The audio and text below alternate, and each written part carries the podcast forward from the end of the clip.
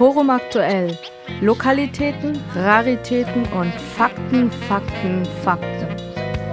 Informativ, präventiv, innovativ.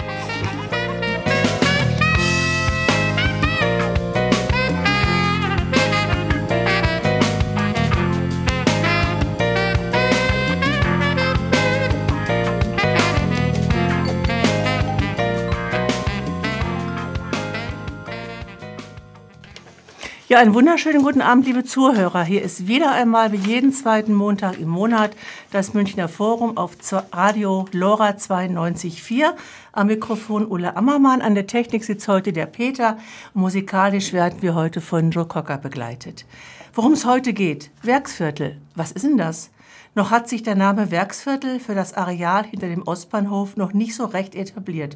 Ins öffentliche Bewusstsein gelangte es erst Ende letzten Jahres, als die bayerische Staatsregierung hier den Standort für die neue Konzerthalle offeriert bekam und überraschend schnell zuschlug. Jahrelang war die Gemengelage aus aufgelassenen gewerblichen Betriebsstätten als Kunstpark Ost oder Kultfabrik weit über München hinaus bekannt. Dabei tat sich schon damals an den ehemaligen Standorten von Fanny, Kohn, Optimol und Zündab weit mehr. Medien, IT und verschiedene Dienstleister haben sich im Windschatten der Partylaunen und der Action angesiedelt und zum Strukturwandel dieses Stadtgebietes beigetragen. Das Werksviertel ist ein Hotspot oder wird ein Hotspot Münchner Entwicklung. Es verspricht zu einem der spannendsten Quartiere der Veränderung am Rande der Münchner Innenstadt zu mutieren und selbst Innenstadt zu werden. Was geplant ist, wie es dazu kam und wie die Zukunft ausschaut, Darüber wollen wir heute Abend mit unseren Gästen sprechen und ich freue mich ganz besonders, dass heute Architekt Johannes Ernst hier ist. Er ist Projektleiter fürs Werksviertel und geschäftsführender Gesellschafter bei Steidler Architekten München. Herzlich willkommen, Herr Ernst. Guten Abend, Frau Ammermann. Und einen anderen Überraschungsgast. Wir haben hier heute Nikolaus Pont. Er ist Manager des Symphonieorchesters des Bayerischen Rundfunks. Und deswegen wird ein Schwerpunkt heute auch der Konzertsaal sein. Guten Abend, vielen Dank für die Einladung. Herzlich willkommen, Sie beide. Fangen wir doch mal an mit einem kurzen Blick vielleicht auf die Historie, die Geschichte des Werksviertels. Herr Ernst, was war früher eigentlich hier los und wie kam es dazu, dass dieses Werksviertel jetzt nicht komplett abgeräumt worden ist, wie das so bei vielen Industriegebieten passiert, sondern dass hier alt und neu zu einer guten Symbiose findet? Ja, Sie haben es ja eben schon in Ihrer Anmoderation sehr treffend und gut geschildert. Es waren hier äh, diverse große Münchner Industriebetriebe angesiedelt. Fanny, weltberühmt für das Deutsch, deutsche Nachkriegswunder sozusagen, Zündab, die tollen Mopeds, die äh, dort herkamen ähm, und diverse andere Firmen, die dann sozusagen im Laufe dieser allgemeinen ähm, Entwicklung in den 60er, 70er, 80er Jahren, vor allen Dingen aber 70er Jahren, alles sozusagen aus den Städten hinaus ähm, entwickelt wurden, ähm, hin in Gewerbegebiete oder in eigene Firmengebiete und dann nach und nach sozusagen im Grunde genommen ähm, stillgelegt wurden. Ähm, und nachdem sozusagen die ersten individuellen Versuche gescheitert waren, eine schnelle Entwicklung auf diesen Arealen anzustoßen, hat dann die Landeshauptstadt München Ende äh, der 90er Jahre eben einen großen äh, Rundumschlag gemacht mit einem Planungskonzept, äh, welches den lustigen Namen rund um den Ostbahnhof, abgekürzt Rost, gekriegt hat ähm, unter welchem sozusagen dieses gesamte große Areal dann ähm, einer Planung unterzogen werden sollte. In der Zwischenzeit, ähm, zwischen 1993, der Stilllegung von Optimol und Pfanne, bis ähm, eigentlich heute, ähm, hat sich dann ähm, auf diesem Areal äh, eben dann diese wirklich sehr bekannte Zwischennutzung ähm, ergeben, die zunächst nach außen hin sehr stark natürlich über die Clubs und äh, Nachtlebenaktivitäten bekannt wurde, ähm, die aber auch von Anfang an schon einen hohen Anteil an ähm, Nutzungen wie äh, Künstlerateliers, Büros und so weiter hatte. Auch äh, Druckereien haben sich dort angesiedelt, aber alles eben in diesem Bereich mit einer relativ einfachen äh, Nutzung. Ähm, eine Sache, die es einfach in diesem hochteuren äh, Grund Münchens äh, sehr selten oder bis gar nicht gab. Und ähm, das war dann für uns eben auch, ähm, als wir in der Nachbarschaft äh, des Areals ähm, auf dem IVG MediaWorks Munich Gelände die Medienbrücke entwickelt haben, unabhängig von dieser gesamten Planung eigentlich sozusagen der Impulsgeber, ähm, da nochmal drüber nachzudenken, also die Beobachtung, was wir dort haben, welchen Schatz wir haben, schöne alte runtergekommene ähm, Industriegebäude, wunderbare Zwischennutzungen, wie man sich es eigentlich schöner nicht vorstellen kann. Ähm, und die Vorstellung eben, das zugunsten einer neuen Planung, wie wir sie auch schon natürlich gemacht haben äh, auf der Theresienhöhe oder in der Parkstadt Schwabing. Also sozusagen nach, den, nach allen Regeln der äh, Kunst der Baunutzungsverordnung im Neubaubereich anzusiedeln, erschien uns dann irgendwie doch nicht ganz richtig. Wie kamen Sie denn eigentlich dazu? Sie haben ja angefangen mit den Medienbrücken und Sie sagten eben, das ist äh, eigentlich gar nicht Teil des Konzeptes. Wie kam es denn dazu, dass Sie die Entwicklung des gesamten Gebietes dann äh, mehr oder weniger in die Hand genommen haben? Ja, also ich habe es ja angedeutet. Wir, wir waren eben beauftragt von, von der IVG, ähm, eine, eine Erweiterung dieses äh, MediaWorks Munich-Komplexes an der Rosenheimer Straße zu entwickeln. Dieses Areal hat man eigentlich auch immer nur von der Rosenheimer Straße wahrgenommen, weil die Rückseite Richtung ähm, Fani, Optimol und so weiter, die war äh, eben schon wahrscheinlich mit der äh, toteste Hinterhof, den man in München finden konnte. Ähm, und dort gab es so ein Baurecht für, ein, für einen Turm ähm, an ein bestehendes Parkhaus dran zu bauen. Ähm, und ähm, damit haben wir uns relativ lange beschäftigt und äh, haben dann irgendwann festgestellt, es macht eigentlich wenig Sinn.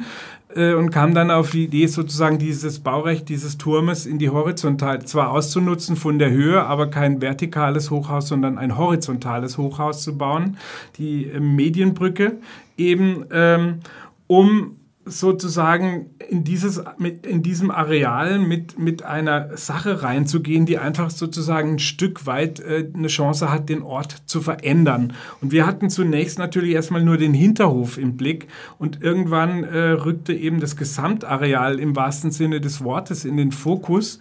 Und ähm, irgendwie ist dann eben dort die Idee entstanden, sich mal zu überlegen, was eigentlich passieren würde, wenn wir nicht Tabula Rasa machen, sondern wenn wir das als Qualität begreifen, was da ist. Und zwar nicht nur eben diese lustigen Zwischennutzungen, sondern auch zum Beispiel so eine äh, wunderbare Firma wie Hamburger, die dort oben ähm, 80 Prozent des Münchner Gastrohandels mit, mit allerlei Waren versorgt oder ähm, die Firma Rode und Schwarz, die dort als, als äh, ähm, Weltmarktführer im Elektronikbereich tätig ist. Also sozusagen diese Potenziale von einer produktiven Stadt eben nicht äh, versuchen rauszudrücken, sondern die als Impulsgeber zu nehmen ähm, und auf der Basis eine neue, eine neue Stadtidee äh, zu entwickeln, die eben über dieses reine Neubaugebiet hinausgeht und ähm, über eine, über eine äh, Vermittlung ist dann der Kontakt zum Werner Eckhardt entstanden, dem Pfanny-Besitzer. Ähm, und äh, der Herr Eckhardt, der hatte sozusagen genau die gleiche Idee schon die ganze Zeit im Rahmen dieser langen Entwicklung. Ähm, konnte aber eben sozusagen auch nicht den richtigen Ansatzpunkt finden oder de, war der Moment, äh, an dem die Stadtplanung für sowas offen gewesen wäre, bislang nicht da. Und sozusagen aus dieser Zusammenkunft ist dann, ähm, ist dann eigentlich sozusagen der Gedanke entschieden, entstanden, das mal zu versuchen. Ähm, wohl wissen, dass es neun andere Eigentümer gibt, ähm, wo schon fraglich war, ob die Lust haben, da mitzumachen. Und äh, der zehnte Spieler und der wichtigste in diesem ähm, Spiel war natürlich die Stadtplanung äh, oder die Stadt München, die sozusagen auf ihrer Seite den, die Bebauungsplanung eigentlich schon recht weit vorangetrieben hatten.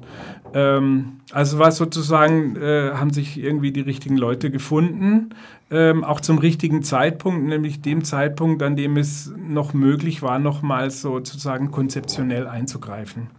War es denn schwierig, Herr Ernst, die Eigentümer zu überzeugen, ein solches Konzept zu wagen und auch die Stadt zu überzeugen? Oder ich vermute es fast, ähm, liefen Sie da offene Türen ein? Sie und Herr Eckert? Ja, das war interessant dahingehend, als ähm, sozusagen die, die, der erste Kontakt mit der Stadt war sehr informell und zunächst mal auf der ganz normalen Arbeitsebene, wo man das Projekt interessant fand, aber eigentlich gesagt hat, ja, wir sind jetzt schon so weit, wohl wissend, dass man im Hintergrund eigentlich äh, die Eigentümer nicht wirklich mit dem Konzept begeistert hatte, was man oder begeistert auf seiner Seite hatte, was bis dahin angeschlagen wurde. Und bei den Eigentümern, ja, da war es so, dass die, dass die ähm, die Einschätzung war eigentlich recht unterschiedlich. Also gerade Herr Eckert meinte, der eine, der macht bestimmt mit irgendwie und die anderen, die machen sicher nicht mit. Und ähm, es war dann schon eine wirklich tolle Erfahrung. Wir sind dann von einem Eigentümer zum anderen mit dieser reinen Konzeptidee gegangen und im Grunde genommen hat jeder, bei dem wir das Projekt dann die Idee eigentlich vorgestellt haben, es gab noch kein Projekt, es gab nur eine Idee mhm. und äh, sozusagen ein zwei, ein, zwei Skizzen dazu, ähm, hat äh, dann gesagt, ja, also hätten wir ja gleich drauf kommen können, ist ja eine tolle Sache.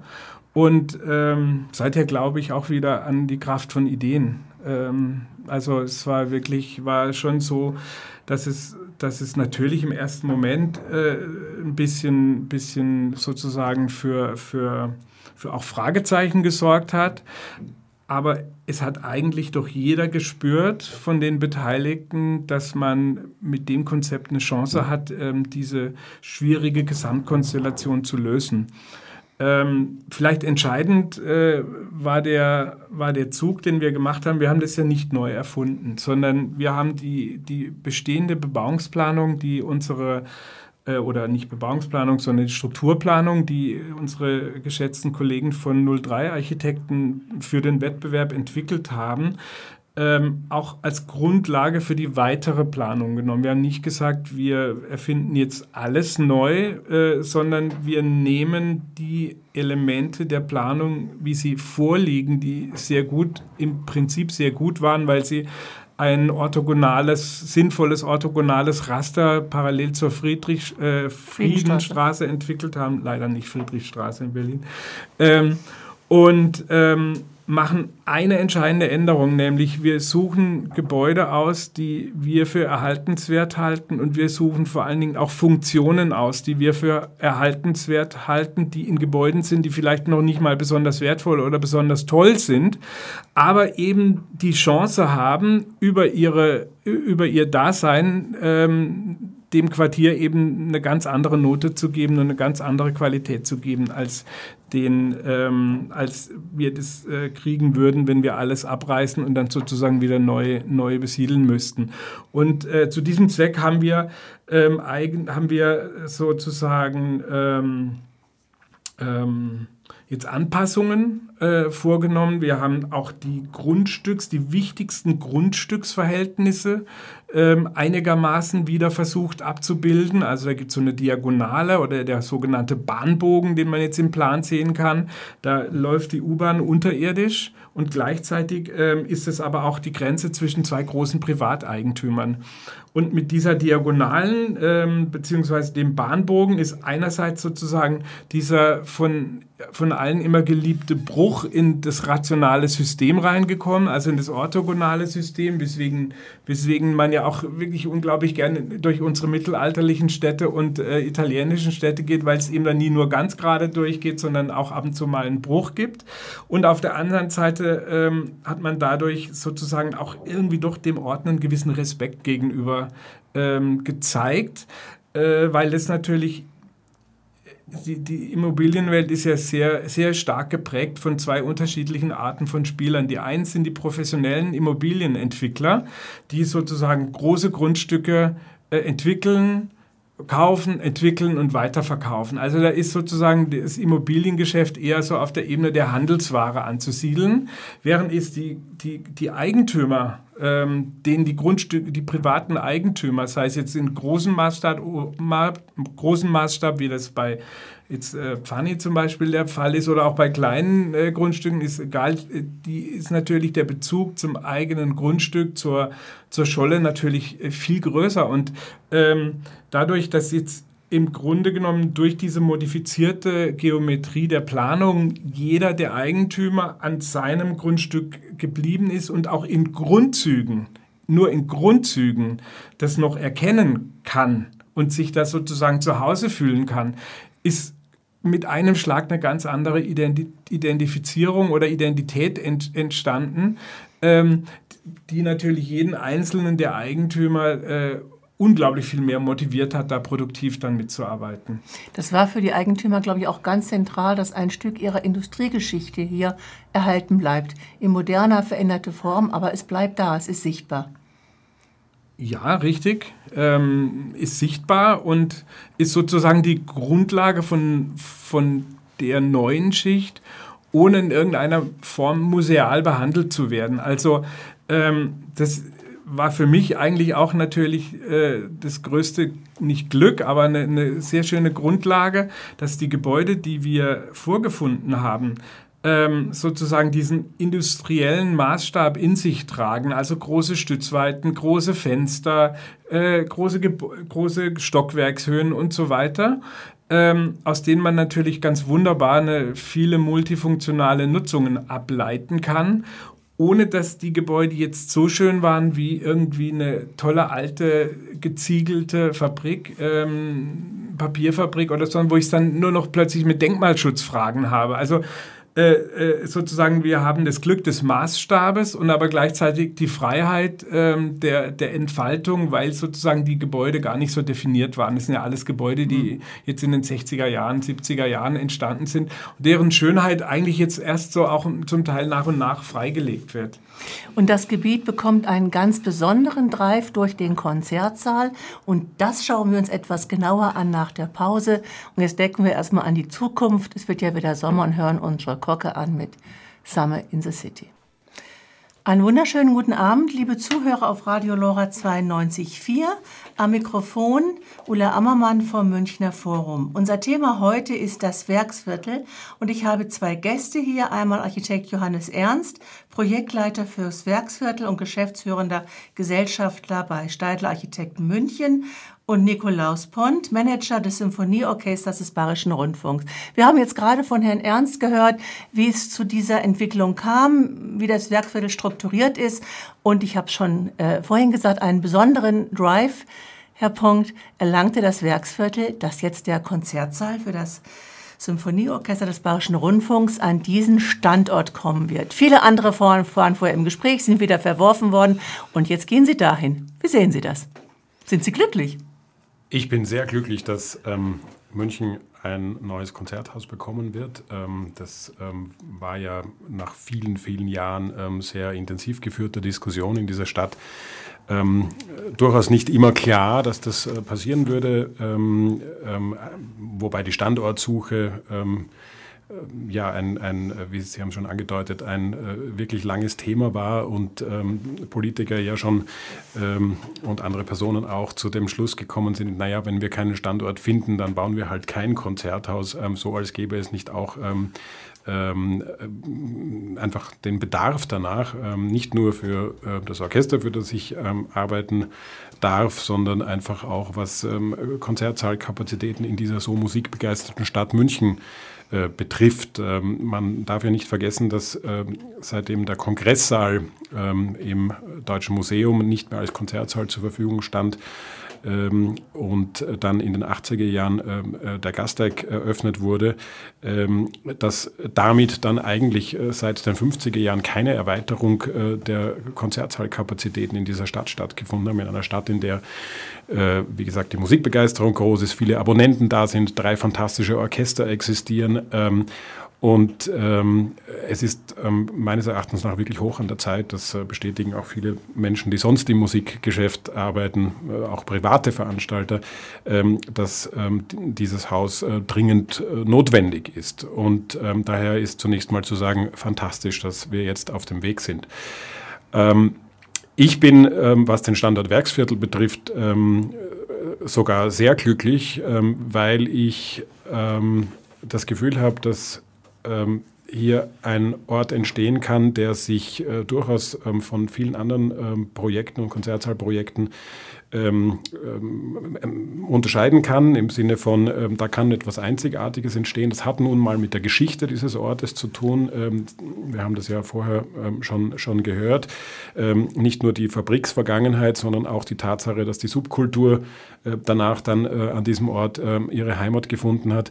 Und ich glaube, dass die klassische Musik, die einen gewissen gesellschaftlichen Status hat, der auch wichtig ist, der auch gepflegt sein soll, dass es aber der Zukunft äh, für, für diese klassische Musik auch nicht schlecht äh, tut, wenn sie ähm, Berührungsängste aufgibt. Und ähm, ein äh, Konzerthaus an einen Ort zu bauen mit dieser Geschichte, ähm, aber auch mit dieser Gegenwart. Es gibt ja, ähm, darüber können wir vielleicht auch noch sprechen, jetzt schon äh, viele ähm, ähm infrastrukturelle Einrichtungen, die ähm, eben nicht mit klassischer Musik, sondern mit anderen Musikformen zu tun haben, mit anderen Kunstformen zu tun haben.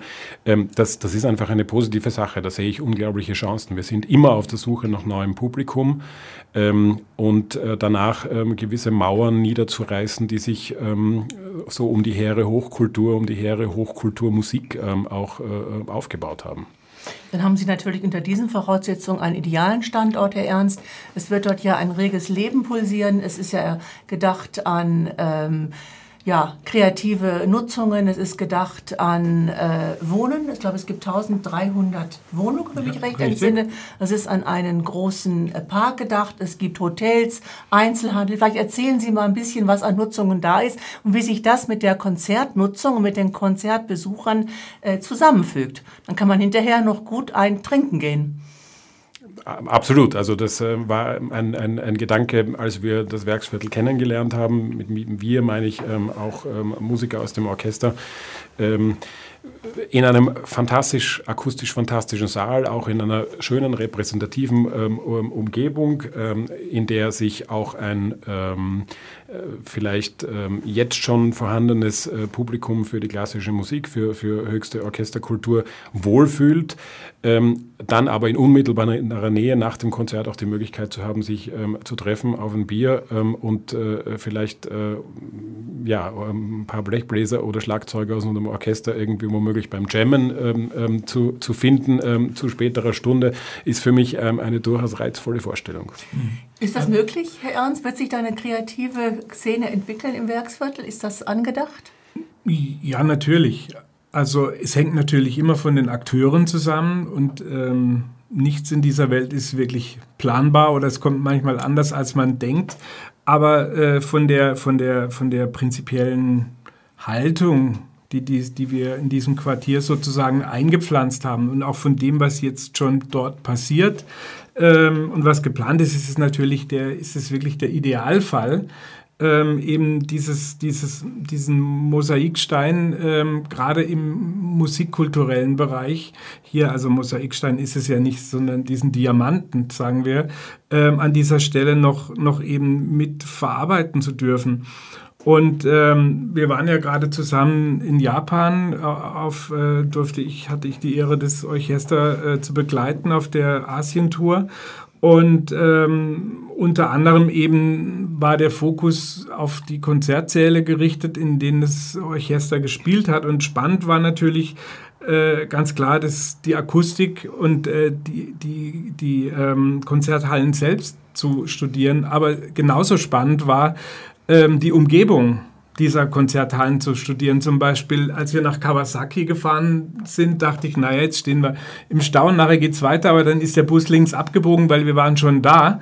Da war einer der weltbesten, akustisch weltbesten Säle, ist Teil eines ganz normalen Einkaufszentrums. Also entweder du gehst links rein und äh, bist im Einkaufszentrum oder du gehst unten rechts rein und dann äh, bist, du, bist du in dieser Konzerthalle drin. Oder nehmen wir die Suntory Hall. Die Suntory Hall ist die Halle, die vom erst von von der ersten Begegnung mit dem, mit den, äh, mit dem Orchester, was ich hatte, sozusagen als das leuchtende akustische Beispiel ähm, äh, zitiert wurde. Und am liebsten, der Werner Mittelbach sagt immer, nehmt einfach die Suntory Hall und baut uns die in mhm. München wieder auf und dann sind wir glücklich, weil äh, hat die beste Akustik. Die Suntory Hall ist Teil einer in den acht, Anfang der 80er Jahre geplanten Hotelanlage, eigentlich vergleichbar mit, mit dem Effnerplatz bei uns hier oben. Ist auch eine sehr verwandte Situation, weil ähm, in, in Tokio war es ein großer Getränkehersteller, der sozusagen im Immobilienbereich investiert hat, der großer ähm, Freund der klassischen Musik war und noch größerer Verehrer von Herbert von Karajan war. Und er hat äh, Herbert von Karajan dann nach äh, Tokio geholt und ihn gebeten, ihn zu beraten beim Bau einer, einer Konzerthalle. Und äh, Karajan hat dann gesagt, ähm, ja, gut, das mache ich gerne, weil natürlich äh, diese große Begeisterung der japanischen, ähm, in Japan für die, für die klassische Musik ähm, natürlich eine wunderbare Grundlage war, dort was Besonderes zu machen. Ähm, äh, Karajan konnte dann sozusagen, sein Konzept war, alle positiven Seiten der Berliner Philharmonie zu übertragen und das, was ihn dort stört, sozusagen wegzulassen und das Ganze sozusagen im freien Raum des, äh, des, äh, im Raum des freien Unternehmertums zu entwickeln, ist ein fantastischer Saal rausgekommen, was die Akustik anbelangt. Im Grunde genommen ist die Suntory Hall aber ähm, erstens mal nach außen nicht wahrnehmbar, weil es in die Erde eingegraben ist. Und zweitens äh, kann man im Grunde genommen direkt vom Hotel in die Halle gehen. Also das ist im Grunde genommen fast der größte Hotelsaal. Also sprich, diese interessante Kombinatorik ähm, äh, ist, ist das, was uns am Werksviertel auch ähm, was die größte Chance ist, wo man am stärksten dran arbeiten muss. Man wird nie ein Leuchtturmprojekt im Sinne der Elbphilharmonie, die natürlich jetzt im Moment äh, sehr diskutiert wird, an dieser Stelle ähm, sozusagen hinkriegen können, weil äh, für die Elbphilharmonie braucht man die Elbe. Die fließt natürlich nicht durch München. Und äh, also sprich diesen Raum, diese unglaubliche, diese unglaubliche Dimension und Dimensionierung. Ähm, wenn man versucht, sozusagen in der Richtung, ähm, ähm, wenn das die einzige Ambition ist, die man mit diesem Konzertsaal verfolgt, dann wird man wahrscheinlich äh, nicht so weit kommen. Wenn aber die Ambition ist, so an diesem Ort einen einzigartigen vielleicht fast weltweit einzigartigen Musikstandort aufzubauen, wo sich, wo sich auf engstem Rahmen die unterschiedlichsten Arten von äh, musikalischen ähm, Aktivitäten auf, auf hohem Niveau treffen können und wo wir unkonventionelle Formate entwickeln können, wo man, wo man wirklich hingehen kann, um was zu erleben, dann äh, glaube ich, ist der Standort wirklich äh, die Chance, was Außergewöhnliches zu schaffen. Ja, Herr Pont, Sie sagten ja eben schon, dass es für Sie wichtig ist, dieser Konzertsaal ein Teil des Stadtteils wird, der hier entsteht, also in Symbiose mit den Leuten, die hier wohnen und arbeiten und äh, einkaufen und kreativ tätig sind. Äh, was für Erkenntnisse haben Sie denn aus Japan mitgebracht, wo Sie sagen würden, das wäre etwas, was ich mir hier im Werksviertel gut vorstellen kann? Reicht Ihnen das Grundstück? Haben Sie sich Gedanken schon gemacht oder ist das ein Thema? Wie ist das mit der, mit der Anbindung in die Umgebung? Und äh, der Wettbewerb läuft ja zurzeit. Der wird mhm. ja im Mai, glaube ich, entschieden und vorgestellt. Ist es nicht schon ein bisschen zu spät gewesen, Ihre Japanreise jetzt? Ähm, naja, es war nicht die erste Japanreise. Ähm, wir, wir fahren da ähm, alle zwei Jahre hin. Mhm. Ähm, das Orchester hat da sehr gute Beziehungen zu, zum, zum Publikum. Ähm, ähm, vor allem natürlich auch unser Chefdirigent Maris Jansons, der uns auch diesmal wieder äh, auf dieser Reise begleitet hat. daher hat, haben wir schon in den vergangenen Jahren, als die Konzerthausdiskussion im, im Laufen war, äh, natürlich äh, viele Eindrücke mitnehmen können. Also ich kann äh, bestätigen, was, was Johannes Johannes Ernst sagt, ähm, ich, ich, glaube, dass ähm, jeder Standort für so ein Projekt, äh, egal in welcher Stadt, hat ähm, ganz eigene ähm, äh, Umstände, ganz eigene Bedingungen, ganz, ein, äh, ganz eigenes Umfeld. Ähm, ganz entscheidend, äh, damit überhaupt äh, äh, ein Erfolg erzielt werden kann, ist, dass ähm, die Software, also das Innenleben einfach top sein muss. Ich glaube, das ist, das ist ganz, ganz entscheidend. Ähm, viele Menschen in Hamburg ähm, oder vielen Menschen in Hamburg ist ein Stein vom Herzen gefallen, als man die ersten Berichte über die Akustik der Elbphilharmonie bekommen hat. Ja, man hat damit gerechnet, dass es gut wird, aber so hundertprozentig ähm, weiß man es dann, bis man es erlebt hat, nicht. Ähm, und ähm, es muss einfach ein fantastisch klingender Saal sein. Ähm, stellen Sie sich vor, ähm, so toll das Bauwerk ist, aber wenn dieser Saal jetzt ähm, akustisch äh, nicht so besonders gewesen wäre, dann wäre wahrscheinlich das Gejammere nicht ganz zu Unrecht in diesem Fall auch wirklich groß gewesen. Äh, das heißt, es gilt es geht darum, ähm, wirklich äh, dafür zu sorgen, dass, dass, dass ähm, hier ähm, eine erstklassige Infrastruktur, in diesem Fall für das Aufführen von symphonischer klassischer Musik, in einem größeren Saal, es gibt noch einen kleineren Saal äh, mit 600 Plätzen, in dem dann auch Experimente äh, gemacht werden können, in dem man etwas andere Formate äh, finden kann. Aber dass diese Räumlichkeiten eine Anziehungskraft haben, gut klingen und ähm, man da gerne drinnen sitzt und das, was auf der Bühne äh, an künstlerischem äh, passiert, auch, auch wirklich genießt. Ähm, also das, das ist, glaube ich, das ganz Entscheidende und alles andere ähm, ist dann natürlich spannend, aber ähm, wird, glaube ich, da schon auch mitgezogen äh, von, von, von dieser Qualität. Ähm, Sie haben sozusagen das Grundstück angesprochen ja, es ähm, gibt äh, im Werksviertel, das ja schon äh, auch weit entwickelt war zu dem Zeitpunkt, wo entschieden wurde, dass äh, dieses Konzerthaus jetzt dahin kommt, ähm, nicht unbegrenzt äh, platzt wie auf einem äh, freien Feld, auf dem man äh, dann so wie bei der Allianz Arena, wo man dann irgendwie ein großes Gebäude errichten kann ähm, und, und, und in alle Richtungen ähm, ähm, sozusagen uferlos sein kann. Ähm, aber es bietet auch nach Ansicht äh, vieler ähm, ähm, Insider und Experten und Architekten genug Platz, um ein fantastisches Konzerthaus mit Akustik, mit Funktionalität zu schaffen, ähm, auch mit entsprechenden Räumlichkeiten hinter der Bühne und neben der Bühne und im Foyer.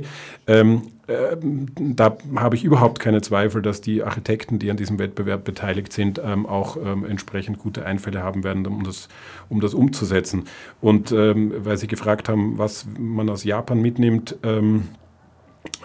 ganz egal, was das Umfeld ist, ich kann mich nur noch mal wiederholen, ähm, wenn äh, der Saal so wie in Kawasaki oder die Santry Hall ähm, sowohl dem Publikum als auch den ähm, Ausübenden auf der Bühne irgendwie ein gutes Gefühl gibt und sie inspiriert, dann, äh, äh, dann gibt es eigentlich keinen Grund, warum das nicht ein erfolgreiches Projekt werden sollte.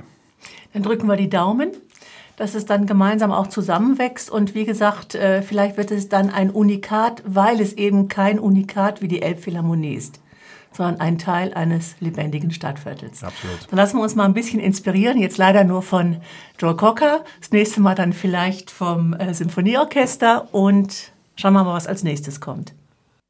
Lora München, das Freiradio auf der 92.4. Montag bis Freitag von 17 bis 24 Uhr.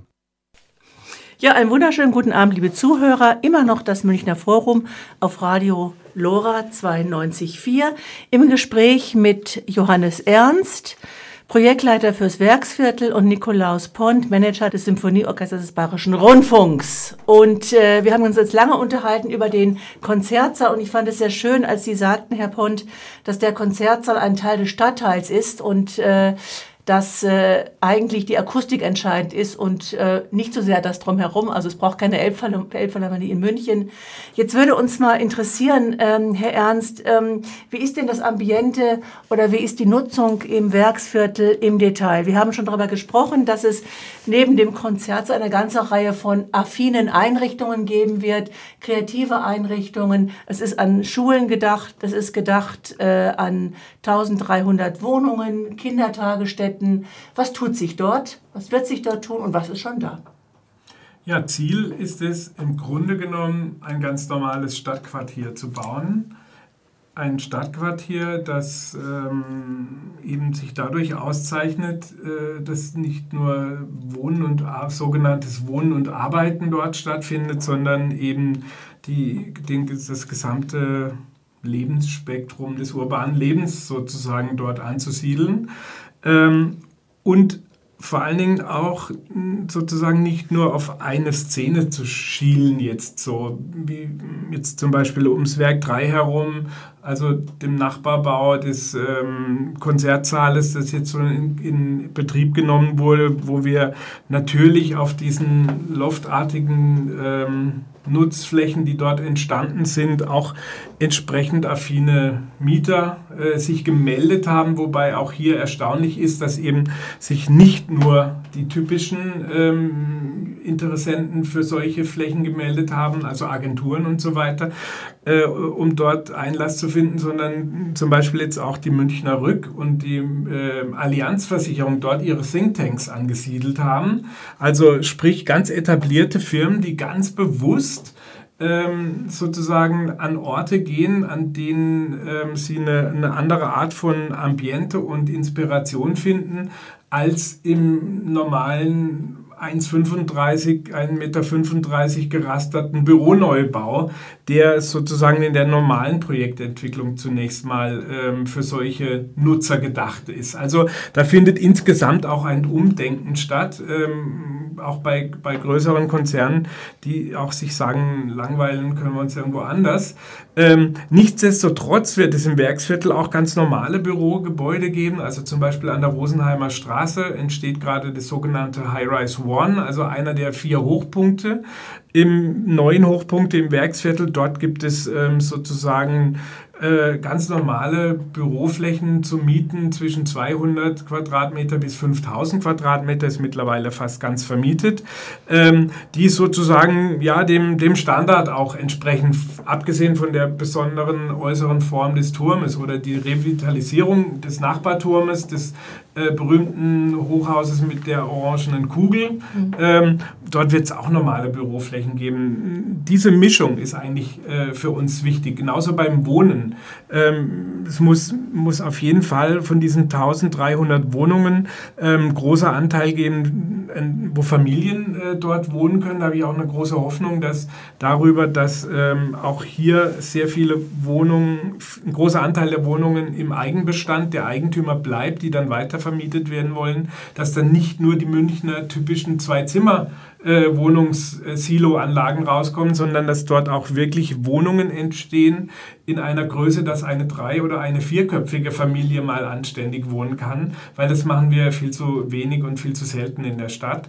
Ähm, dafür gibt es dann auch eine Grundschule wenn diese Grundschule äh, noch eine musikalische Prägung hätte oder dort eine, eine Zusammenarbeit mit, der, mit, der, äh, mit dem Konzertsaal bzw. mit dem Orchester äh, oder der Orchesterakademie oder was auch immer stattfinden könnte, wäre es natürlich schön, ja. fantastisch. Ähm, äh, es gibt aber weiterhin auch, ähm, es gibt aber weiterhin auch äh, den, die Firma Hamburger, die, die dort ihre, ihren, ihren Großhandel betreiben wird. Die Firma Hamburger wird sich sogar noch ein bisschen erweitern. Also auch der Nachbar vom, vom Konzertsaal, das mag schmerzhaft klingen, aber mag eben auch eine Chance sein, ist eben ein, ein Großhandel, wo 80 Prozent aller Münchner Gastronomen einkaufen gehen. Und wer mal dort war, ähm, weiß, dass das eigentlich sehr interessant ist, weil die ganzen Wirte auch coole Typen sind, die so ein Viertel auch wiederum bereichern können. Also sozusagen zusammengefasst, ähm, im Grunde genommen äh, versuchen wir das Normalste der Welt hinzukriegen, nämlich so ein Stadt, urbanes Stadtquartier, in dem sich nicht nur eine eindimensionale Bevölkerungsschicht oder nicht eine Bevölkerungsschicht in eine Richtung ähm, äh, wohlfühlen oder heimisch finden äh, kann, sondern eben äh, die eher äh, darauf angelegt ist, auch unterschiedliche Typen willkommen zu heißen. Ja, etwas Besonderes ist es schon, weil der Konzertsaal natürlich auch äh, dieses Stadtviertel in gewisser Weise überstrahlen wird. Es ist schon etwas Besonderes äh, für München.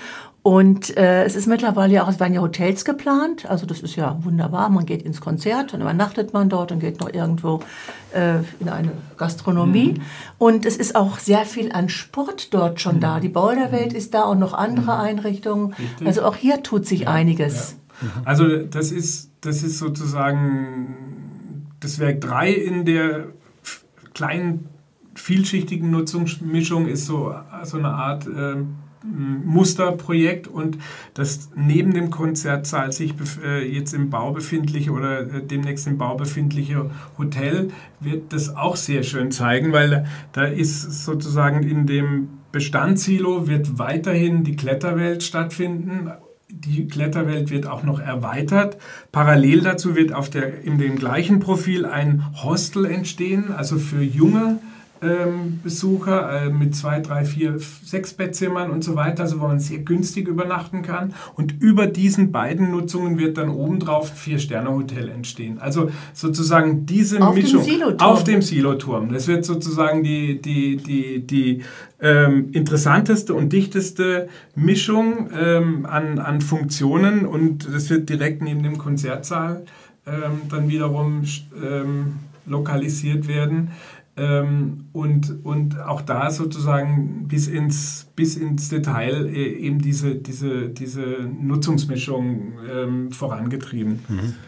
Also diese, diese Entwicklungen äh, ähm, sind schon spannend, weil, ähm, weil man noch nicht wissen kann, wie sich alles gegenseitig auch beeinflusst stimmungsmäßig. Also diese Nutzung Hotel, Hostel, dann ähm, Firma Hamburger ähm, und dann äh, da mittendrin ein Konzerthaus, das, äh, wie gesagt, innen unbedingt ähm, ein Ort sein muss, wo, es einen hinzieht, wo man gerne verweilt, ähm, wo man elegant sein kann. Ähm, das gehört schon dazu, ähm, wenn man ausgeht.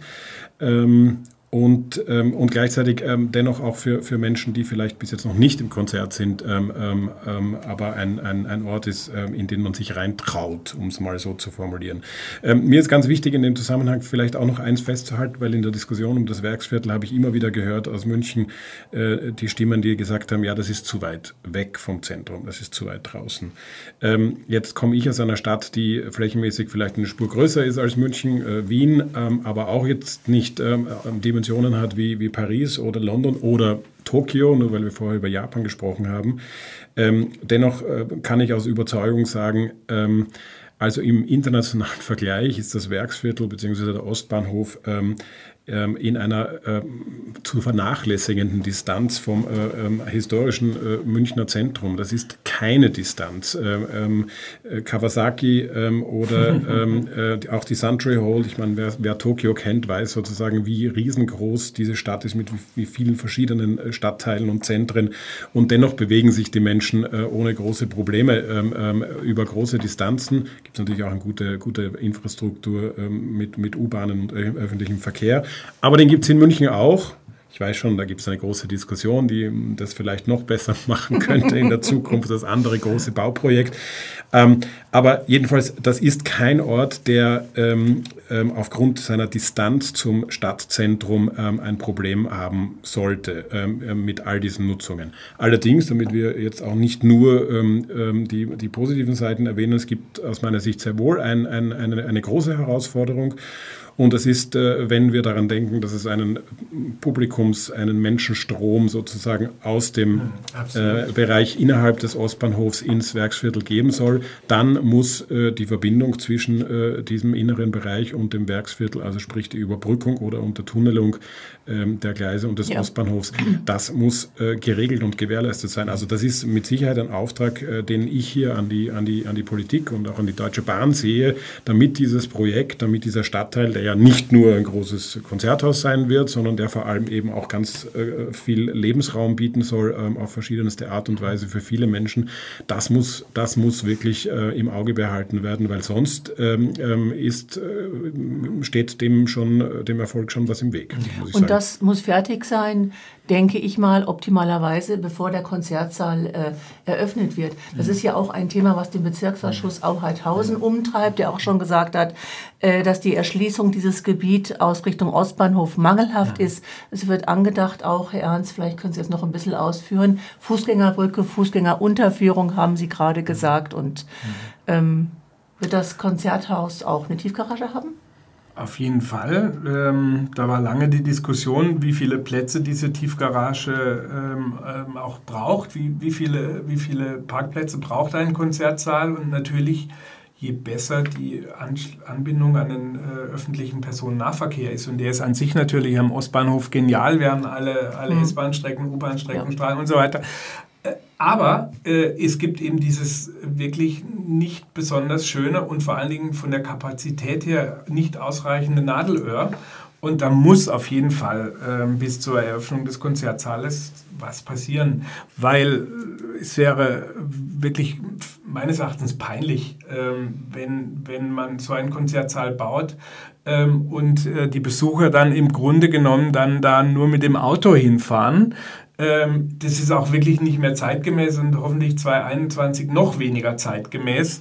Ähm, weil man, weil man, weil man über die Bahn, über die Bahn nicht hinkommt, obwohl sie direkt äh, ja. vor der Tür ja. liegt. Also da muss auf jeden Fall was getan werden. Da gibt es auch schon natürlich jetzt Bewegungen ähm, in, innerhalb der ähm, Akteure do, dort für eine Lösung zu suchen. Eine sehr schöne Lösung mit der Brücke, ähm, die wurde im Grunde genommen schon vor zehn Jahren vermasselt, als man oder in den letzten 20 Jahren, als man, so, als man entlang der Orleansstraße eben diese Riegelbebauung ähm, komplett ja, durchgezogen hat. Durch man kommt ne? gar nicht mehr ja. wirklich durch.